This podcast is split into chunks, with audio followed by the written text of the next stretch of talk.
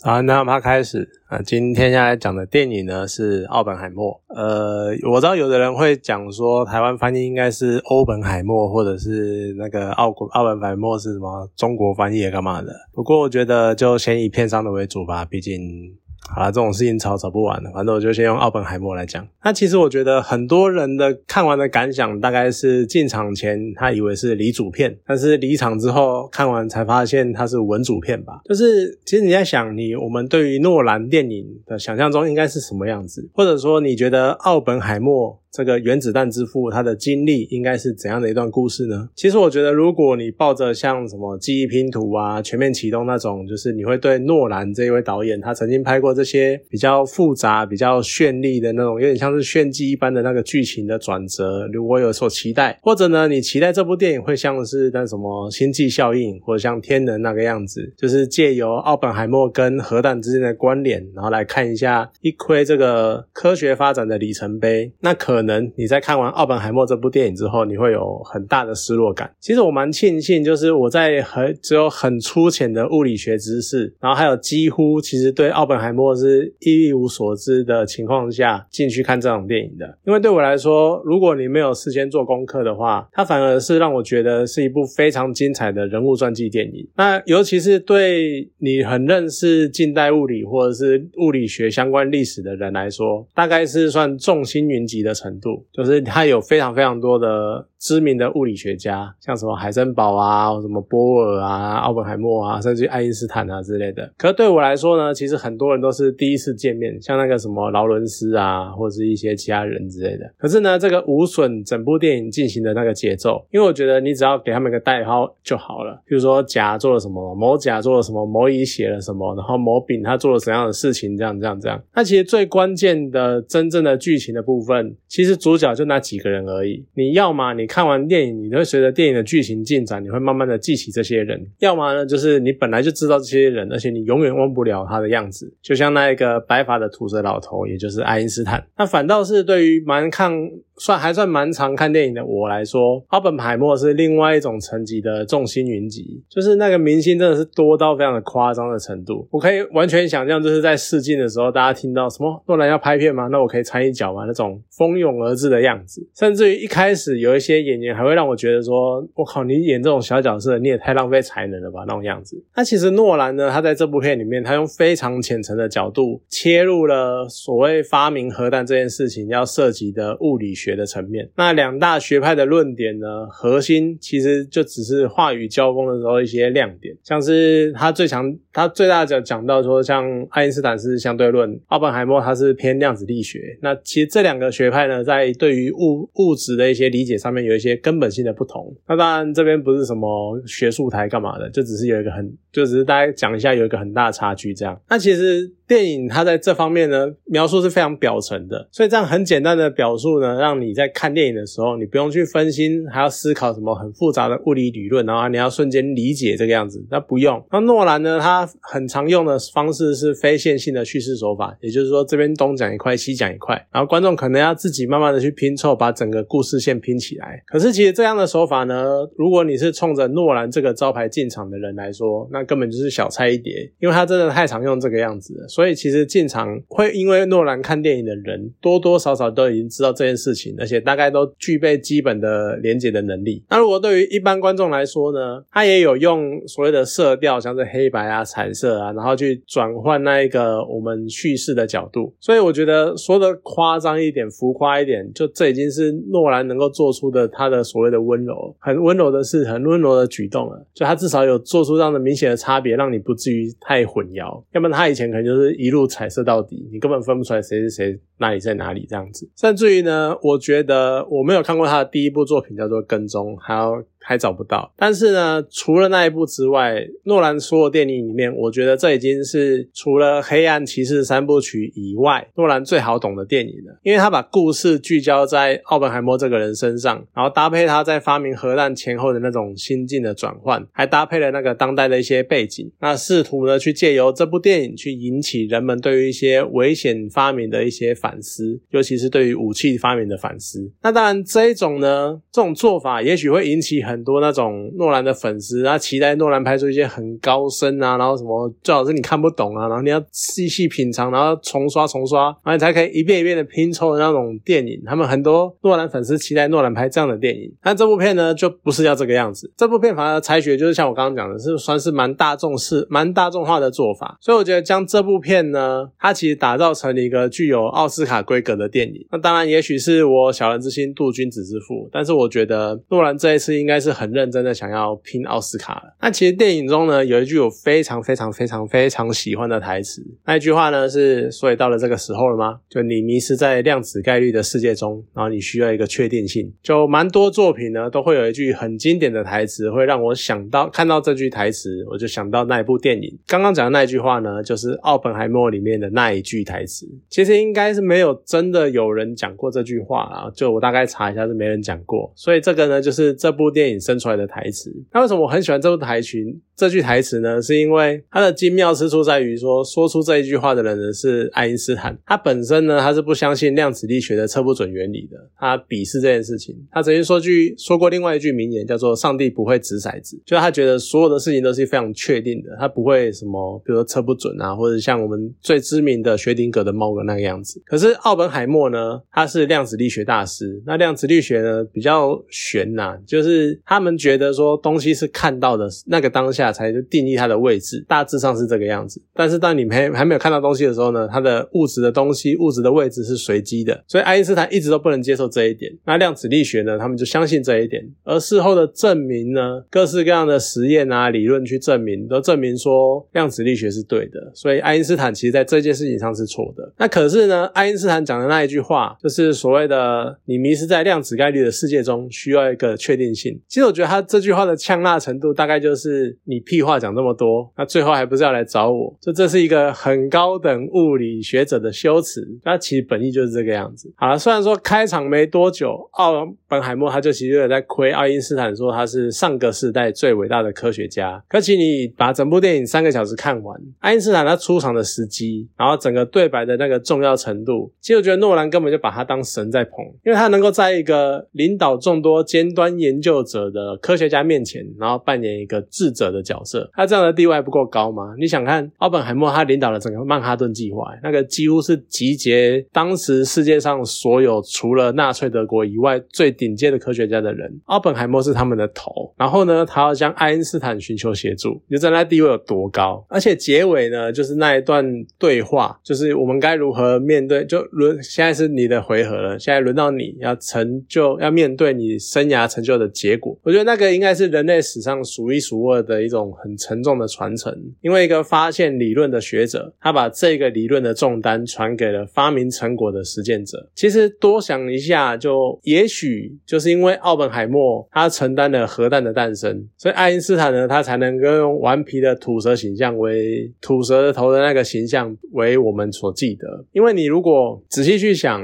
原子弹为什么能够出现，就是因为爱因斯坦发现了。相对论，他把相对论整个理论化，然后把它就是把它讲出来这件事情。所以其实有爱因斯坦才会有原子弹，可是因为有奥本海默在前面谈啊，奥本海默是发明者，就有事去找他这个样子。好了，然后呢，而且我们就记得的是爱因斯坦顽皮的形象，而不是所谓的渣男的形象。就前几年呢，有一部影集叫做《世纪天才》，它第一季呢就是在讲爱因斯坦，我还没有看啊，可是当时呢就一直耳闻，就是爱因斯坦在那部剧被戏。称为世纪渣男。那当然，奥本海默呢，在电影中也多了很多一些风流不羁的面相，就他有共产党的前女友啊，然后还有生物学者的妻子啊。他婚后呢，还跟前女友勾勾顶啊，甚至于他还跟同事的老婆偷情。所以呢，你也不用想说一个醉心于研究的仔仔学者他会有多安全。你看不到的时候，他任何人就是有机会有办法乱搞。只是呢，赵志的那一幕，我觉得有一个桥段是非常的有趣，就是奥本海默呢。他带着他的老婆凯瑟琳，然后参观他们新建的房子。然后凯瑟琳绕了一圈出来呢，他就讲说没有厨房，哎，就是他算是这句台词有点浮夸，可是凸显就是男性他们因为他们不用负责家务，所以他们会很容易的忘记这么基础的家庭设施这件事情。我觉得超讽刺、超好笑。那此外，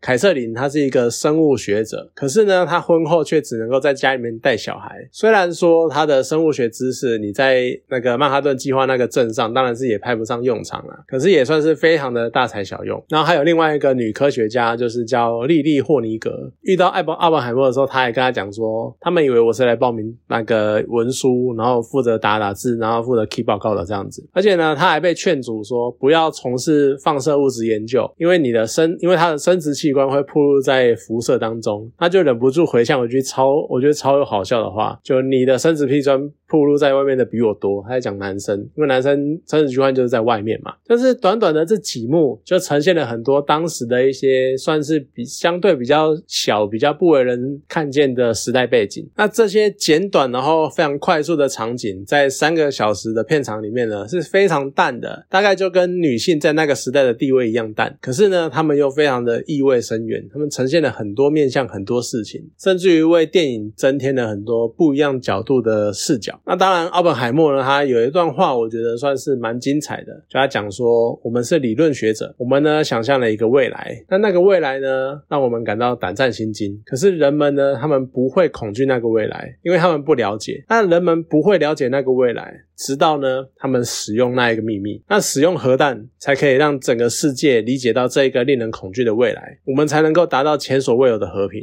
那个和平呢，是希呃罗斯福所希望的那种和平。这句话呢，是电影中奥本海默他在得知希特勒自杀之后，他对计划成员所说的话。其实特别强调罗斯福这一点，我觉得蛮令人万味的。因为罗斯福在希特勒自杀之前，他就已经因病过世了。那个时候是杜鲁门。接他的位置，但是奥本海默呢？他在讲这一段他想要继续研究核弹的理由，然后还要多提多把罗斯福拖下水这样子。他有一种想要提醒大家要继承罗斯福总统遗志的感觉。其实你也看得出来，正是因为罗斯福在当代美国人心中非常的伟大，所以提到他呢，才会有一种给人一种使命感，老人家觉得说，对，没有错，我们就是应该要继承罗斯福总统的遗志，然后完成这项志业这样子。所以其实观影当下，我觉得哦，好像还好，但。事后回想，我就觉得这句话真的是有那么一点点情绪勒索，但是真的是超强效的强心针，马上就把大家凝聚起来，然后继续把核弹完成。不过呢，如果你去去乱脉络化的去检视片中前期奥本海默为首的这些理论学者的发言，你多少会觉得说，他们好像超级不负责任的，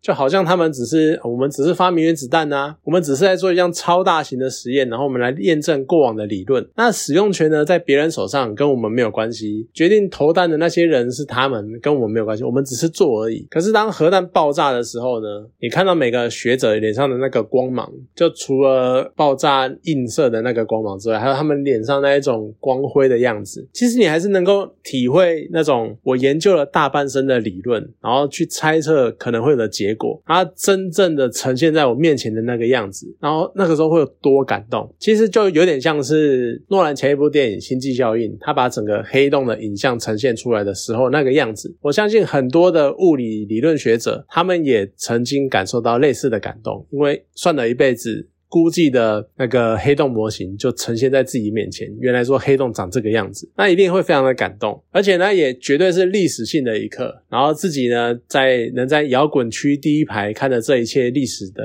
事件发生，所以其实那个震撼、那个感动，真的是很难形容的。那真的一定要你要认真的去做了一件事情，然后看到这件事情成功，你才可以感受到他们的感动。那我也很喜欢诺兰去呈现核爆的那个方式，因为除了单纯的就。是很明显的光速跟音速的速度差，所以就会产生一段延迟。虽然说以电影中的呈现的方式，可能原本理论上大概是成差个三十秒之类吧，但是呈现电影呈现好像是。两三分钟之类的，可是呢，那一段延迟里面，他在那段延迟时间里面插进了奥本海默的心境，还有他的变化，还有那一句奥本海默的名言，就是我这一刻，我现在成为了死神，然后成为了世界的毁灭者，而且他也呈现了随和随之而来，科学家在看到自己那个理论实现最初的感动之后呢，紧接着而来的是人类史上最大的冲击，就是那种冲击波，那个核爆的冲击波，也好像也在暗喻，就是他们之后会面临到多大的。所谓的可能心灵冲击啊，或者是道德冲击之类的，不管，反正就是那个样子。而我觉得呢，就是这样一个冲击，就真正的打醒了奥本海默。他因为他一开始那个上校去找他加入奥曼哈顿计划的时候，他还可以很戏谑的回应上校。上校问他说：“你觉得你可以靠发明核弹拿诺贝尔奖吗？”然后奥本海默还回说：“谁知道呢？你看，像诺贝尔就发明了炸弹，不是吗？”就这句话让我笑出来，这是一个小小的科学梗。核弹试爆之后呢，其实马上就应验他自己讲的：人们不会恐去那个未来，因为他们不理解。那人们不会理解，直到使用它。所以亲眼看到核弹的威力，再加上接下来听到真的投在日本上面的那一个样子，然后造成的惨况，这些事情驱使他走上反清代研发的那个道路。就我觉得那一句回应，他曾经在。那个听证会上面回应那个询问说，人家问他为什么会有这样子的心态转变，然后讲说什么时候有那样心态转变呢？当我清楚的知道人类会使用任何他们拥有的武器的时候，其实这句话就充满了那种对人性的一些观察透彻，然后还有一种彻底绝望的感觉。人有武器就是会用，所以要真正和平的方式是不要制造武器。那你再去对比前段前面几段，就是那个国防部长办公室里面，他们在要研发核弹的时候，算是。在最后阶段，想要决定核弹要丢在哪里的时候，开了一个小型的会议。那电影在这边呢，其实它凸显了军方他们在评估如何使用核弹这件事情呢，就充满了一种冷漠、一种事不关己的感觉。他们只觉得说这就是战术，这就是战略，他们完全没有去想过这件事情可能会带来多大的冲击，完全没有想过。而且呢，原本甚至于京都，日本的京都还在那一个清单上，这真的是让人家捏一把冷汗。你想想看，如果京都炸掉的话，是啦，我相信京都炸掉，应该日本马上投降了。但是你想想看，人类会损失多少的文化资产？那整部电影呢？它其实讲述了奥本海默完整的心态变化，就从年轻的时候不可一世的样子，然后到最后领奖，然后反对核弹，然后他这样的时间线呢，收束在最后一句台词，就是我相信我们做到了。他还讲的是，他曾经要爱因斯坦算说他们会不会毁灭世界，然后。奥本海默说：“我相信我们做到了。”就这个收尾，我觉得真的是收的超级棒、超级好的。可其实诺兰这一次除了那一个收尾啊，还有整个片的氛围之外，我很激赏的就是还有以往我所谓的一个多一段的那个样子。这个所谓的多一段呢，是指说，其实诺兰他在从《黑暗骑士》开始，因为我算是从《黑暗骑士》这部片就意识到诺兰这个导演，然后开始去看他的作品。所以说，他大多数的作品都有这样的一段，就是。他常常会在故事达到一个高潮之后，那其他的店员呃，其他的导演啊，他们可能就会开始 就开始做全配的收尾，然后开始做结尾啊，然后把故事先收一收啊，干嘛干嘛，然后收工，大家回家了这样子。可是诺兰呢，他们就是他就是会再多一段延伸的完整剧情，然后丢在你脸上，再把后面一大段的故事丢出来，然后让你把它看完。那这一为什么会被我称作多一段呢？就是因为其实你少这一段，可能也不会影响整部电影的完整性。然后再加上诺兰。电影呢，它往往前面都气氛都做得非常的饱满，所以你看到那一个一开始来那个高潮的时候，你会觉得看完你就觉得哦超嗨、超好看、超赞的，然后你感到非常的震撼，所以你就会甚至于开始有点精疲力尽，长得白烂一点的，就像是你好像进入圣人模式那个样子。可是接下来的你又看到怎么又多一个最终幕那个样子，所以在那一幕往往会有一种疲累感。可这一次呢，我会归类在多一段的那一段，就是指。史特劳斯听证会内幕的那个揭晓，就是有揭晓说史特劳斯算是一些阴谋的背景。那你在经历前面两小时的剧情，你就已经知道这是一个算偏文的偏文系的剧情片了。可是最后呢，来了一个这样的转折，让我眼睛为之一亮。而且我非常庆幸我没有先做功课，所以我完全不知道奥本海默最后的下场是什么，还有那个史特劳斯之间的恩怨情仇。所以我看这一段看的算是非常的精彩，非常的有趣。那虽然说可能你想。想看的是诺兰他怎么解释核分裂的奥秘啊，然后核弹爆炸的样子啊，辉煌的那个光亮啊，大场面之类的，可能对这些人来说这一段是相当的冗长，而且完全可能真的就是没有必要。可是对我来说呢，这一段真的是，甚至我觉得有点像是画龙点睛的一段这样子。而且最后还有一个亮点是雷米马利克，就一开始看到他的时候，我还在想说，拜托他是一个奥斯卡影帝诶，结果他来演一个完全没有台词的跟班，那也太惨了吧？就他。真的是唯唯诺诺跟在旁边这个样子。结果没想到呢，他最后居然是扭转局势的关键人物，就真的终于在这部片所谓的多一段不再真的是多一段。